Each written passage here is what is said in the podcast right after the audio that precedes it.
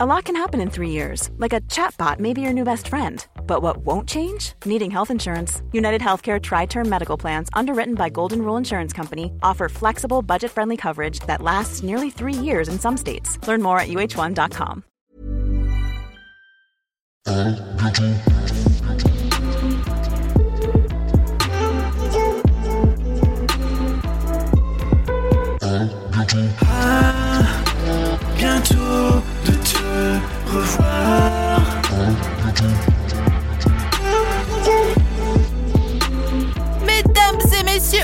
attends, attends, Quentin, baisse la musique, baisse la musique. Voilà, merci. Mesdames et messieurs, ceci est un hors-série de À bientôt de te revoir, ok? Préparé avec la Fondation Ronald McDonald sous l'égide de la Fondation de France et qu'on a tourné à la Maison des Parents à Toulouse. La Maison des Parents, elle est à côté de l'hôpital et elle accueille, réconforte, loge des parents des enfants qui sont malades. J'ai rencontré une famille dont l'enfant a eu un cancer, qui est guéri maintenant et qui a chopé une manière de réfléchir que même moi, à 35 ans, j'arrive pas à adopter. Quand il parle, on dirait que derrière lui, il y a le son That's the power of love. Ok, je vous laisse découvrir l'épisode. On se retrouve juste après pour un mini débrief. Attendez, attendez, attendez. Alors, la première personne qui va parler, c'est Lélian, c'est le jeune homme de 16 ans qui était malade et qui guérit. Ensuite, vous entendrez son grand frère, Marc-Antoine, puis sa maman, Michel Camille. Michel Camille, vous saurez pourquoi. C'est quoi le truc le plus bizarre que vous ayez fait ensemble en famille? Ben, on, on était très bizarre pour tout le monde, un peu à l'hôpital, parce qu'on était une famille très atypique. Genre? Ben, euh, j'étais déjà avoir la seule mère à me bouger pour que j'aille jouer du piano et. euh, et. euh, à aller courir avant de partir à oui, l'hôpital déjà aller courir, aller jusqu'au musée là en courant dans toute la ville avec mon grand frère.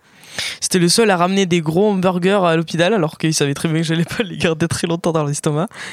Et tu les mangeais quand même Bah oui, Et tu t'étais malade après oui, comme Ah, toujours. Mais non, mais de toute façon, euh, nous, on s'attardait pas sur les détails comme ça, du fait qu'on allait rester comme ça. On se disait, euh, faut trouver des solutions, on va leur faire ce qu'on peut. hein. De toute façon, ça sert à rien de rester sur, euh, sur ses acquis. Il y a un truc qui te.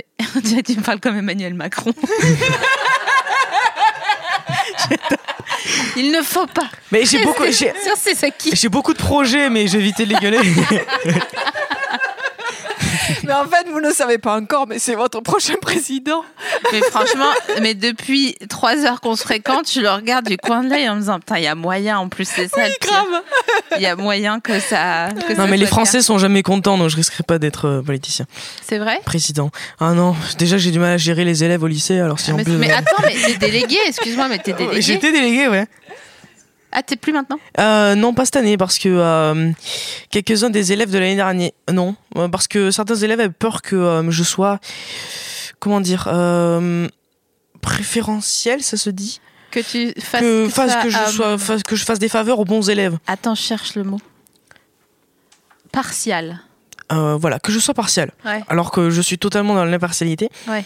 Et euh, Comme Macron. C'est ce qu'il dit Voilà. aussi. Et tout le monde avait peur que et tout le monde avait peur que je sois partial parce que j'avais l'image d'un bon élève Ouais, et euh, bah, beaucoup d'entre eux veulent se protéger en pensant que s'ils sont face à un bon élève, il va les saquer. Alors qu'au contraire, mon idée à moi, c'est qu'il n'y a pas de bons ou de mauvais élèves, il y a que des élèves. Est-ce que t'as hâte de voter? Non, pas du tout. Parce que je me suis jamais intéressé à la vie politique. Euh, que je ne saurais pas vraiment quoi dire face à ce genre de choses. Mais que euh, je suis pas quelqu'un de très intéressé par euh, la vie du pays, même si c'est très irresponsable de ma part. Je préfère euh, me concentrer sur ma vie. Parce que notre vie à nous est déjà assez compliquée, alors si en plus on doit gérer tout le pays avec, Tu fais de la, tu fais de la micro-politique. On va dire ça. Vous, vous, dans la famille, vous êtes intéressé à la politique ou vous en foutez? Euh, non, je peux pas dire que je m'en foute. Je vais plutôt dire que je n'ai pas en face euh, ce qui pourrait me réjouir. Ouais. Donc je m'en accommode. Euh, et puis très égoïstement, oui, euh, je suis très très heureuse en France. Je trouve qu'on a un pays mais tellement magnifique et qui fait tellement pour nous C'est que c'est beau. euh, que ça me m'interroge quand je vois autant de personnes mécontentes.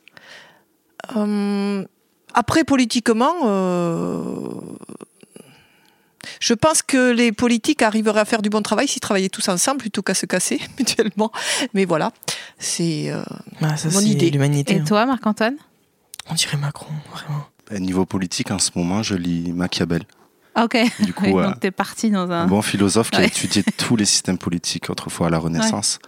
Et, euh, et ce que je peux voir et ce qu'il dit, c'est qu'en effet, le peuple va être ingrat par rapport à tout ce qui va être pris comme décision. C'est un fait. Et, euh, je comprends mon frère qui veut pas forcément s'y intéresser parce que il a une vie plus intéressante, je pense, que s'occuper d'une gestion d'un pays. En tout cas, la gestion de la France est une des meilleures au monde. Et plus on voyage, plus on s'en rend compte. La preuve, ça a été euh, le fait que notre petit frère soit en vie aujourd'hui. On a vu des gens du monde entier revenir dans cet hôpital ici à Toulouse. Et, euh, et on peut voir que la France a mis l'accent sur la santé, sauver les gens. Et pour moi, ça, c'est la preuve qu'on a un beau pays magnifique. Merci d'avoir mis le doigt sur le pitch de votre euh, présence ici aujourd'hui. Et le- qui d'entre vous euh, veut faire une synthèse de ce qui est arrivé à Lélian et pourquoi on se rencontre aujourd'hui? Euh, nous sommes ici parce que en fin 2016, euh, Lilian a déclaré un rhabdomyosarcome. C'est un cancer des muscles qui s'est positionné derrière son œil gauche. Euh, nous avons été merveilleusement pris en charge par euh, Purpan.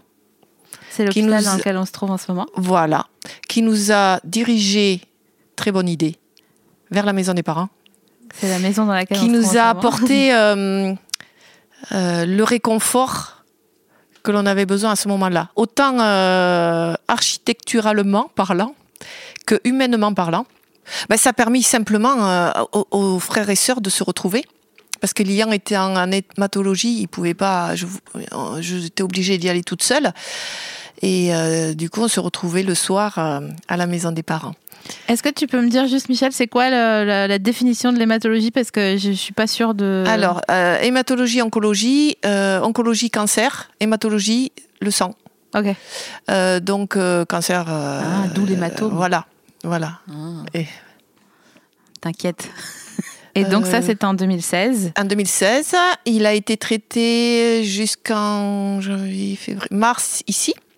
Puis nous sommes, on a été dirigé sur Paris, où nous sommes restés quatre mois pour faire de la protonthérapie. Ah, la Protonthérapie. protothérapie, c'est ce dont tu parlais euh, en off, qui est la nouvelle genre forme de chi- chimio, Radiothérapie. Non. Une radiothérapie. nouvelle forme de radiothérapie qui a été utilisée, qui a été euh, faite que à Paris, Ouais. euh, qui existe aussi dans d'autres pays, mais qui pour l'instant est à l'état un peu de bêta, de prototype. Ouais.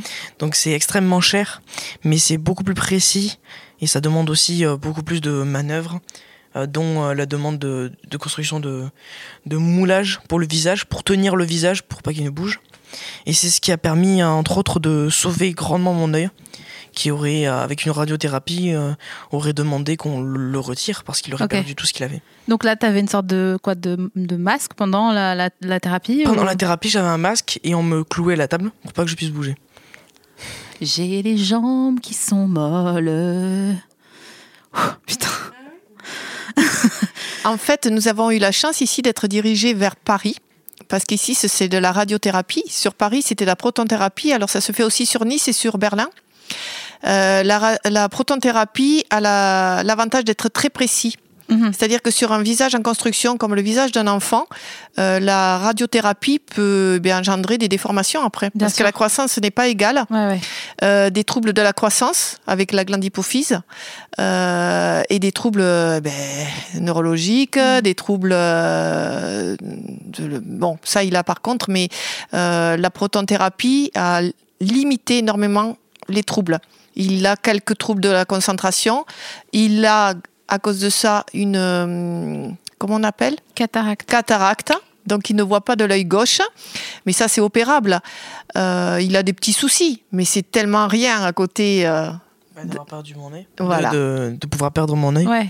Ouais, c'est sûr. Les médecins m'avaient euh, juré que je devrais perdre mon œil. Et Ils grâce juré, à... quoi, carrément. Ils ont dit, Ah oui, toi, oui. tu sais quoi, tu vas voir. Ah, le, le- le médecin m'avait dit que j'étais que c'était sûr et certain que je perde mon œil, étant donné les conséquences et tout ça. Mais étant donné que la protonthérapie est quelque chose d'assez nouveau et quelque chose d'assez révolutionnaire, eh ben on a pu garder mon œil. Donc il est passé à 3 dixièmes ça ne devait pas remonter, c'est impossible que ça remonte, c'est ça en fait ce dont il parle, et il est remonté à 12 dixièmes. Mais attends, mais tu vois mieux qu'un rapace là, tu vois mieux Ouais. qu'un non, aigle. là de nouveau avec la cataracte, il voit plus, mais derrière la cataracte, derrière la cataracte, c'est bon. derrière la cataracte, il voit super bien. En fait, la, la cataracte, c'est juste comme une sorte d'emballage de cadeau de Noël. C'est comme Ouais. une tache sur une lunette, Ouais, ouais. sur la lunette qu'on peut pas enlever. C'est comme quand C'est comme mangé se réveiller le matin, euh, et, et que tu t'as mis tes doigts sur tes lunettes. Oui, ou c'est comme se réveiller le matin avec les euh, quand on a des, des taches dans les yeux, quand on a des choses entre les sourcils et ne pas réussir à l'enlever. T'as des choses entre les sourcils quand tu te réveilles le matin, toi? Mais t'as quoi? Oh, entre les cils, pardon. Ah, ça va. Euh, donc c'est vrai qu'en effet, euh, vous êtes une famille atypique dans le sens où quand même vous avez vécu une épreuve euh, qui est la pire chose qui puisse arriver à une famille. Et euh, ça va maintenant? C'est aussi une des plus belles choses qui puissent arriver à Ah, une ça, famille. ça m'intéresse. Pourquoi? Je veux tout savoir. On n'a jamais été aussi proches. Je compare souvent, et j'en parlais tout à l'heure, au fait qu'on était au bord d'une falaise. C'était, c'était horrible. Il pouvait mourir à chaque moment, mais la vue était magnifique. Quand je parle de la vue, je parle des émotions qu'on a vécues et surtout le fait de se rendre compte ben, qu'on a, on a une vie. Et euh, il y a une phrase qui dit qu'on a deux vies. La, je, je dis peut-être une erreur, mais en tout cas, la, la vie commence quand on se rend compte qu'on en a qu'une. Ouais. Et, euh, et clairement, il nous a énormément impacté. Il a changé nos vies. Aujourd'hui, je pense que ça lui a apporté aussi énormément. Oh, je rebondis vite fait sur la protonthérapie, mais euh, de base, moi, on me l'avait présenté comme un soin qui pouvait lui permettre d'être guéri sans l'endommager. Mhm. Ou moins, en tout cas. Aujourd'hui, je vois qu'il a 16 de moyenne, j'avais pas autant. il est bilingue. Il, sait quoi- il parle déjà anglais. Donc je pense qu'il nous avait dit qu'il aurait du mal à l'école. Hmm. Aujourd'hui, il a répondu très fortement à tout ça. Il est encore plus fort qu'avant. Donc je pense que c'est très inspirant pour nous aussi. euh, Une des plus belles aventures qu'on a connues, au final. Et vous disiez aussi tout à l'heure que genre euh, vous étiez plutôt chill par rapport à la vie aujourd'hui, plutôt tranquille quoi, par rapport aux choses qui peuvent se passer, puisque Ah ben, aujourd'hui, euh, on peut avoir un objet qui casse devant, on le jette et on continue à avancer en fait. Ça a remis l'importance sur, euh, sur la vie, sur l'humain, sur euh, ce Ouais. qu'on a autour de nous, sur le fait de pouvoir voir, entendre, passer des moments en, en famille. D'ailleurs, la maison des parents, c'est ce qu'elle nous a permis de faire. Je pense que c'était un des soutiens les plus forts qu'on pouvait y amener. est-ce qu'il y a quand même des moments où tu avais envie de lâcher l'affaire à ce moment-là? Euh, beaucoup de moments, mais jamais lâcher. Parce que c'est impossible. De toute façon, euh, je, je suis trop jeune pour abandonner la vie. Enfin, j'avais des, j'avais des choses à vivre, j'avais des rêves, euh, j'avais un drapeau du Japon dans ma chambre pour dire que je voulais voyager, j'avais Mm. euh, des jeux, je voulais voir ce que quoi ressemblerait le futur, je voulais Ouais. faire plein de choses. Et je me suis jamais dit que ce serait possible d'abandonner. Heureusement, j'avais ma maman, mon grand frère qui était là à côté de moi pour me, me montrer que euh, il y avait toujours des choses à manger à la maison, que Ouais. si je perdais 2 kilos entre, chi- entre chaque chimio, bah, j'en regagnerais 2 kilos entre chaque. C'était quoi ton le, le truc que tu aimais bien manger pendant euh, pendant Les couscous. les couscous Cous- couscous. C'est quoi des les côtes de porc. J'ai jamais entendu ça toute Ah, c'est délicieux. Ah ouais, mais j'adore manger. Couscous, pommes dauphines, champomis. Mais génial. Un peu mariné ou quoi? Ah ouais, super. Oh là, ça c'était notre plat préféré, la viande. On était des gros mangeurs de viande. Avec Marco, on mangeait des, des, des hamburgers. hein. Pas du tout bon, hein. mais non, c'était super bon. Et euh, même si c'était dur, euh, le fait que par exemple quand je devais manger, on devait chauffer à fond. J'ai pas le droit d'être à côté de quelqu'un qui épluchait, mais on, on passait outre ce genre de Épluché choses. Oui, Ah, parce qu'il y a des vrai. champignons euh, sous la peau qui peuvent nous infecter, ce genre de choses. Quand je sortais dehors, fallait que j'ai un manteau, lunettes, casquette pour pas être grillé par le soleil. Parce qu'à cause de la protonthérapie, euh, l'œil autour devient très sensible et peut cramer au contact du soleil. Ah ouais. Enfin, la peau autour de l'œil. Ouais ouais. Et, euh, et je pouvais pas sortir sans un masque quand j'étais en aplasie. Enfin, C'est il quoi y avait l'aplasie? Beaucoup- C'est quand on n'a plus de cellules blanches, plus aucune protection, Ah oui. Le Les rouge. Globules Globule rouge. plus de globules rouges. D'accord. Et ça arrivait très souvent avec les chimios parce que les chimios c'est très très dur pour le corps humain. Ouais ouais. Ouais, tes euh, globules, ils dansent la zumba à l'intérieur de ton corps en disant genre je sais pas où aller, je sais pas qui Ah, et défendre. ils sont plutôt morts en fait, parce que Ah la ouais. chimio c'est un, c'est un poison qui détruit tout ce qu'il y a dans le corps. Et c'est là qu'on se rend compte que le corps humain est vraiment très puissant, parce qu'il est capable d'encaisser ce genre de choses pendant presque un an, toutes les semaines, euh, sans pouvoir manger pendant ce moment-là. euh. Attends, tu me dis que c'était en 2016 C'était en Oui. 2016. Oui. Et là, on est en 2019 et tu as 16 ans. Oui. Tu avais donc, 12 si ans. mes calculs sont justes, Ouais, 12 ans. voilà. Ça. Oh, c'est que dalle pour moi. Pour moi, c'est j'adore les mathématiques. Donc, euh,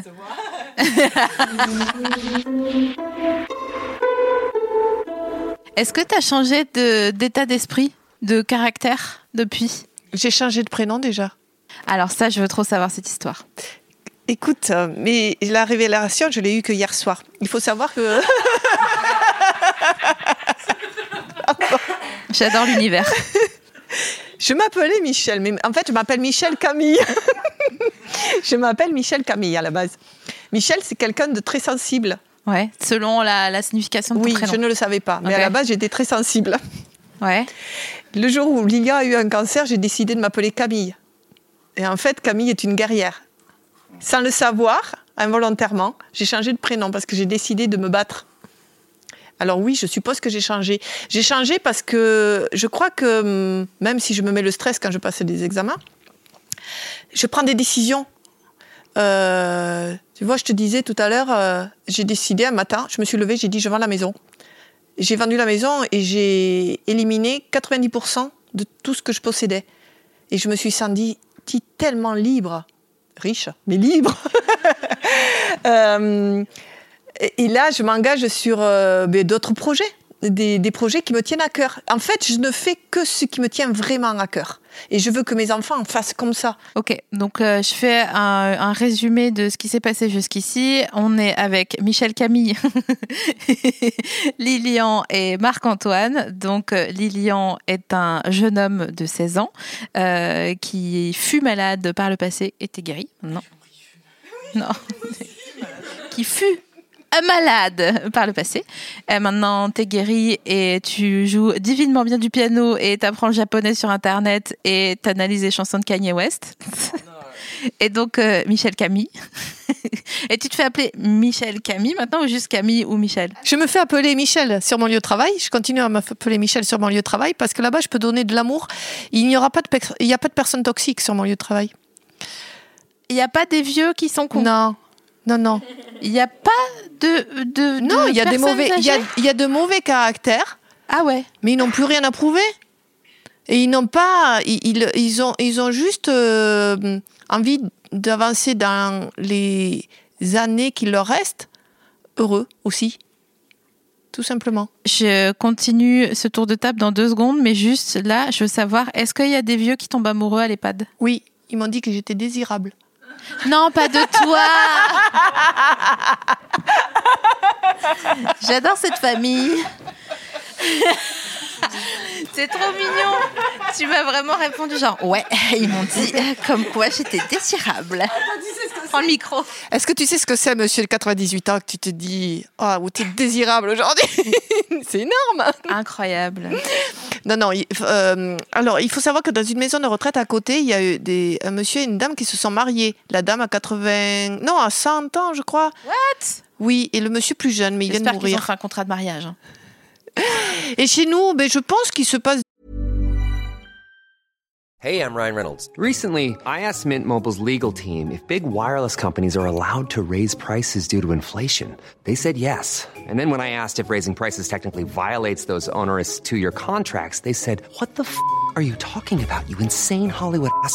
F- So to recap, we're cutting the price of Mint Unlimited from $30 a month to just $15 a month. Give it a try at mintmobile.com slash switch. $45 upfront for three months plus taxes and fees. Promo rate for new customers for limited time. Unlimited more than 40 gigabytes per month. Slows. Full terms at mintmobile.com. des choses dans mon dos, hein, j'espère. Ah ouais? Je l'espère sincèrement. J'espère que c'est dans mon dos. Ouais. Et moi j'ai entendu un truc, je sais pas si c'est une légende urbaine, mais comme quoi euh, les euh, personnes âgées dans les EHPAD, on leur mettait des couches pour pas qu'ils puissent mettre la main dans le tiroir à malice. Ah non, j'espère qu'ils peuvent la passer dans la couche en même temps. Mais euh, non, non. En fait, les protections, c'est vraiment pour. euh, mais quand il y a incontinence, c'est comme Ouais, ça, ouais. à un moment donné, c'est ce qui arrive. Non, non, après, ils font ce qu'ils veulent de, de leurs petits trucs. hein. De leur sac. Et donc, je continue ce tour de table. Marc-Antoine, toi, t'es le grand frère de Lilian. Oui, Et euh, t'as 10 ans de plus que lui. exactement. Et donc, si lui, il avait 12 ans au moment où Il avait 22 ans. Attends, mais laisse-moi cinq minutes. Est-ce que le fait de- d'être une famille comme ça, genre euh, hyper euh, soudée, est-ce que vous, ça vous donne envie de faire des familles, les gars?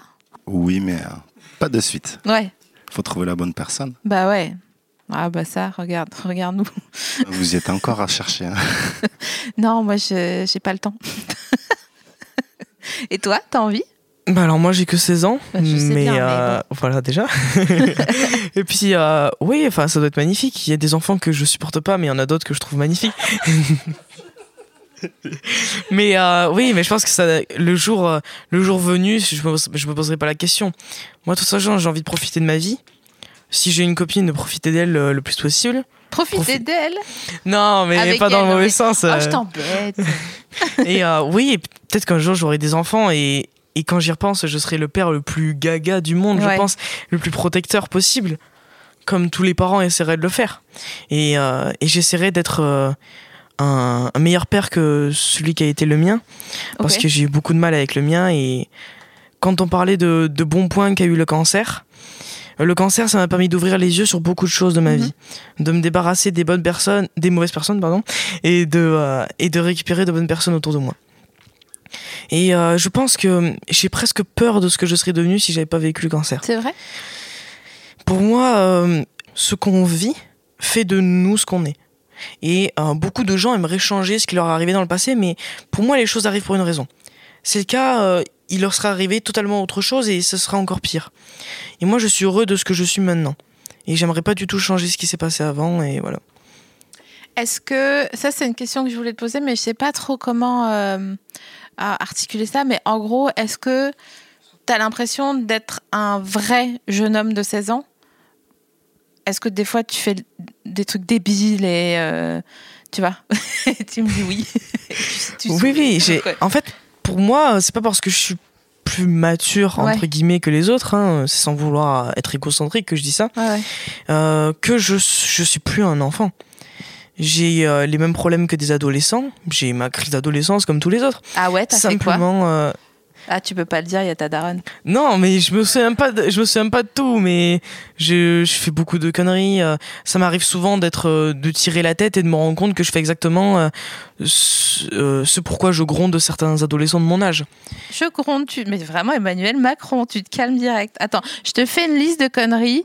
Michel ne regarde pas et tu me fais oui de la tête si tu les as faites.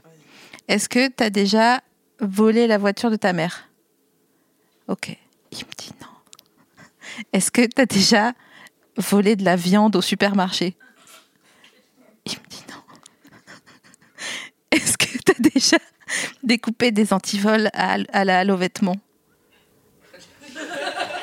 Il continue. Ils sont nuls, tes trucs. Genre, si tu dois faire quelque chose, fais-le bien au moins. Est-ce que. Ah bah, excuse-moi, euh, quoi? Notre mère nous a toujours dit si vous volez un jour, volez un million d'euros à une banque. Pas pour moi. Amen. C'est vrai que moi, je- je- projet de voler une entrecôte au monoprix, c'est pas ouf comme. C'est- euh, C'est mon père qui m'encourageait à voler des choses dans les monoprix.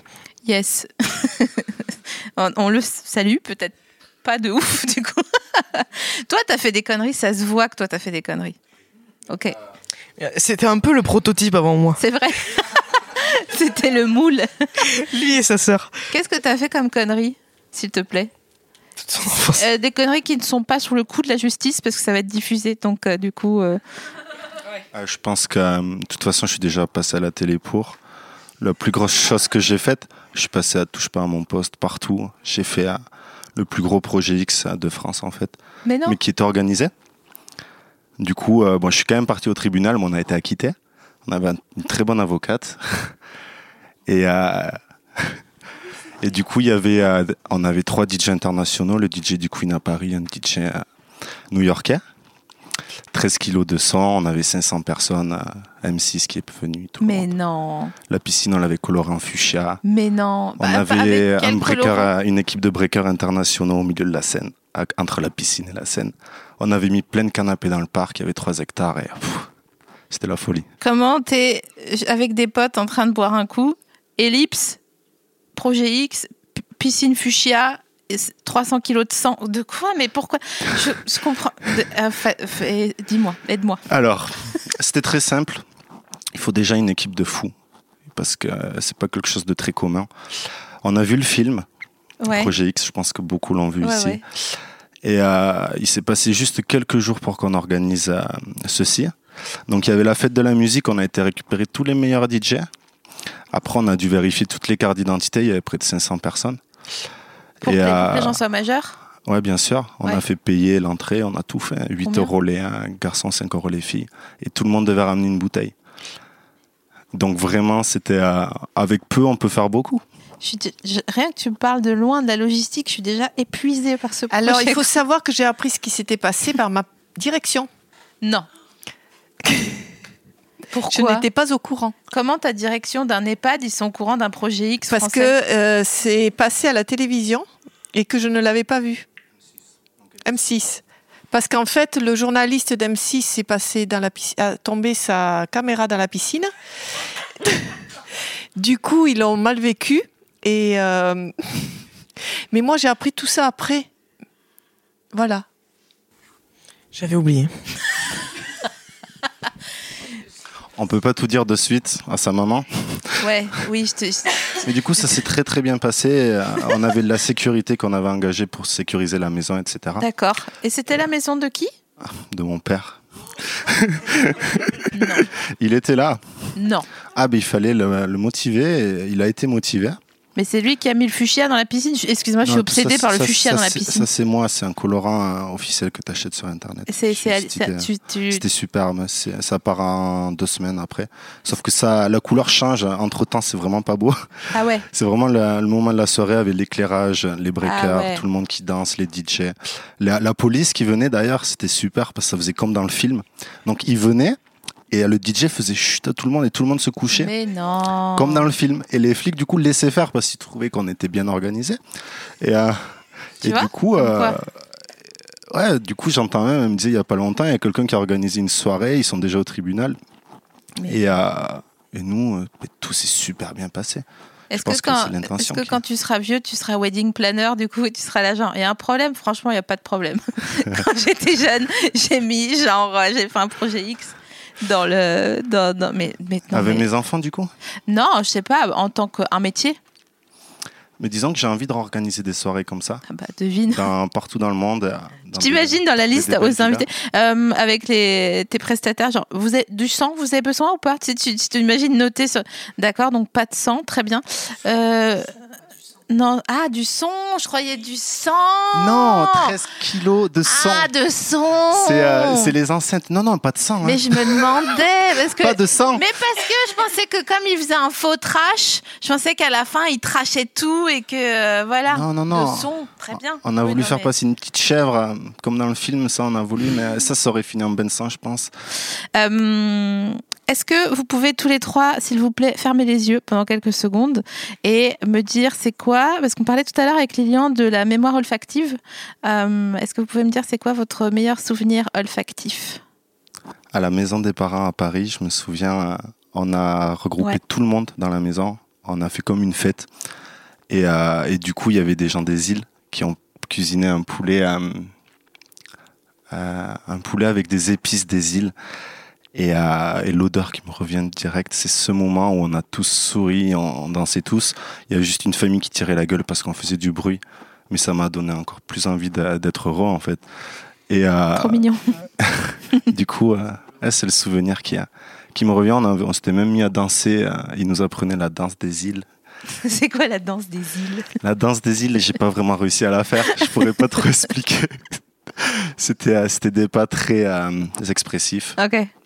En tout cas, sacré souvenir. Et, euh, et du coup, ben, juste après, il y avait une énergie tout à fait différente Ouais. dans la maison. On avait transmis notre folie, je pense, un petit peu. Mais ouais, parce que euh, on parlait tout à l'heure euh, ensemble du fait que vous, croy- vous croyiez beaucoup en l'univers. Et euh, là, ça ressemble à une, une énergie de l'univers qui se, qui se, comment, comme une fuite, mais bonne. J'ai perdu un verbe, mais c'est pas grave. À ce sujet, j'ai gardé des liens avec euh, des mamans de Guadeloupe et de Martinique. Mhm. Et on se contacte encore. hein.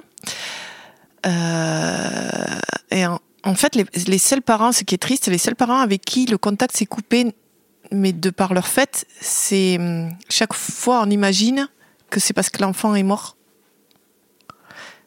C'est ce que me disait euh, Lilian euh, une, une fois. J'ai dit je comprends pas, j'ai plus de nouvelles d'eux. Il me dit mais c'est normal, il devait mourir. Et ça doit être tellement violent pour des parents de, continuer après, euh, voilà. Et pour en revenir à quelque chose de plus gai, euh, les, les, les, mamans euh, de Martinique, une maman de Martinique m'a dit un jour, une maman magnifique, tellement belle, avec un petit garçon de, de deux ans, avec, à qui on avait enlevé un œil, et qui me dit, franchement, on vous aurait rencontré avant, jamais je n'aurais fait ma dépression. Et ça a été un cadeau pour moi d'entendre ça. Oh waouh. Et alors moi, le souvenir olfactif, Alors vas-y. j'ai couru euh, au jardin des plantes un jour où toutes les fleurs étaient épanouies. C'était magnifique et je sentais euh, les fleurs, c'était voilà. Et, et j'ai- et je disais mais qu'est-ce que c'est beau et qu'est-ce que ça sent bon. J'ai juste oublié que j'étais super allergique. Et, et donc j'ai continué à courir et pendant un mois, mais j'étais malade. Ah mais ouais. malade, mais de l'asthme, mais de l'asthme, mais de l'asthme. Donc en fait, je sais pas si c'est un souvenir heureux ou pas. mais bon, c'est un souvenir marquant. C'est une, oui, oui, oui, le jardin des plantes avec euh, toutes ces fleurs et euh, qui nous accueillait, c'était tellement beau. Voilà. Alors moi, c'est très particulier. C'est l'odeur euh, d'un savon. Ok. Pendant le cancer, étant donné que, euh, à cause du traumatisme que m'a fait l'hôpital, je sentais une odeur de corps en décomposition à chaque fois que je rentrais dedans. Dans tous les endroits qui me stressaient, euh, comme l'hôpital, j'avais cette odeur et j'arrivais pas, à- je devais me boucher le nez à chaque fois que je rentrais dans l'hôpital. Et même en bouchant le nez, je, même respirer par la bouche, j'ai l'impression de respirer quelque chose de toxique à l'intérieur de l'hôpital. Et euh, j'étais tellement comme ça, tellement dans ça que tout mon corps avait l'impression d'être bouché. Même mon esprit, j'ai l'impression qu'il était bouché au monde autour de moi. Et la première fois qu'on allait voir la- l'acupuncteur, j'étais pas du tout heureux. J'étais pas du tout content. euh, je voyais tout gris, euh, je, tout, tout puait, tout sentait mauvais. Et puis, euh, je passe un moment chez lui, il me détend. Et quand je sors de là, j'ai l'impression que tout est plus grand, tout est lumineux. Et je lui dis, mais c'est bizarre, quand ça se fait que c'est aussi lumineux Et je vais dans la salle de bain, salle de bain qui puait. Et je sens le savon que je trouvais une odeur horrible et je me dis, il sent tellement bon. Il sentait la fraise, c'était merveilleux. Et c'est là que je me rends compte que ce dont je vous disais à quel point l'esprit euh, joue une grande partie pendant le cancer, c'est que euh, oui, il y a une grande partie là-dedans et il faut vraiment se battre. Et on se rend pas compte à quel point, mais c'est l'esprit qui joue le plus sur la façon dont on va vivre le cancer. Je crois que la grande chance que l'on a eue, c'est de rencontrer les bonnes personnes. Hmm. Euh, le, bon oncologue. Ouais. Euh, le bon, enfin, oui, tout, tout, tout, tout, ce, tout ce personnel médical qui a été exceptionnel. Quand Lilian a, ça a démarré, il a fait, euh, je l'ai amené chez l'ophtalmo parce qu'il avait l'œil qui descendait, en fait.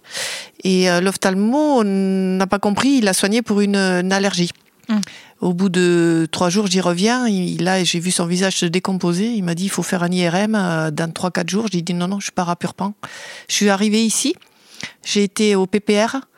C'est quoi PPR En face, Pierre-Paul Riquet. Ok.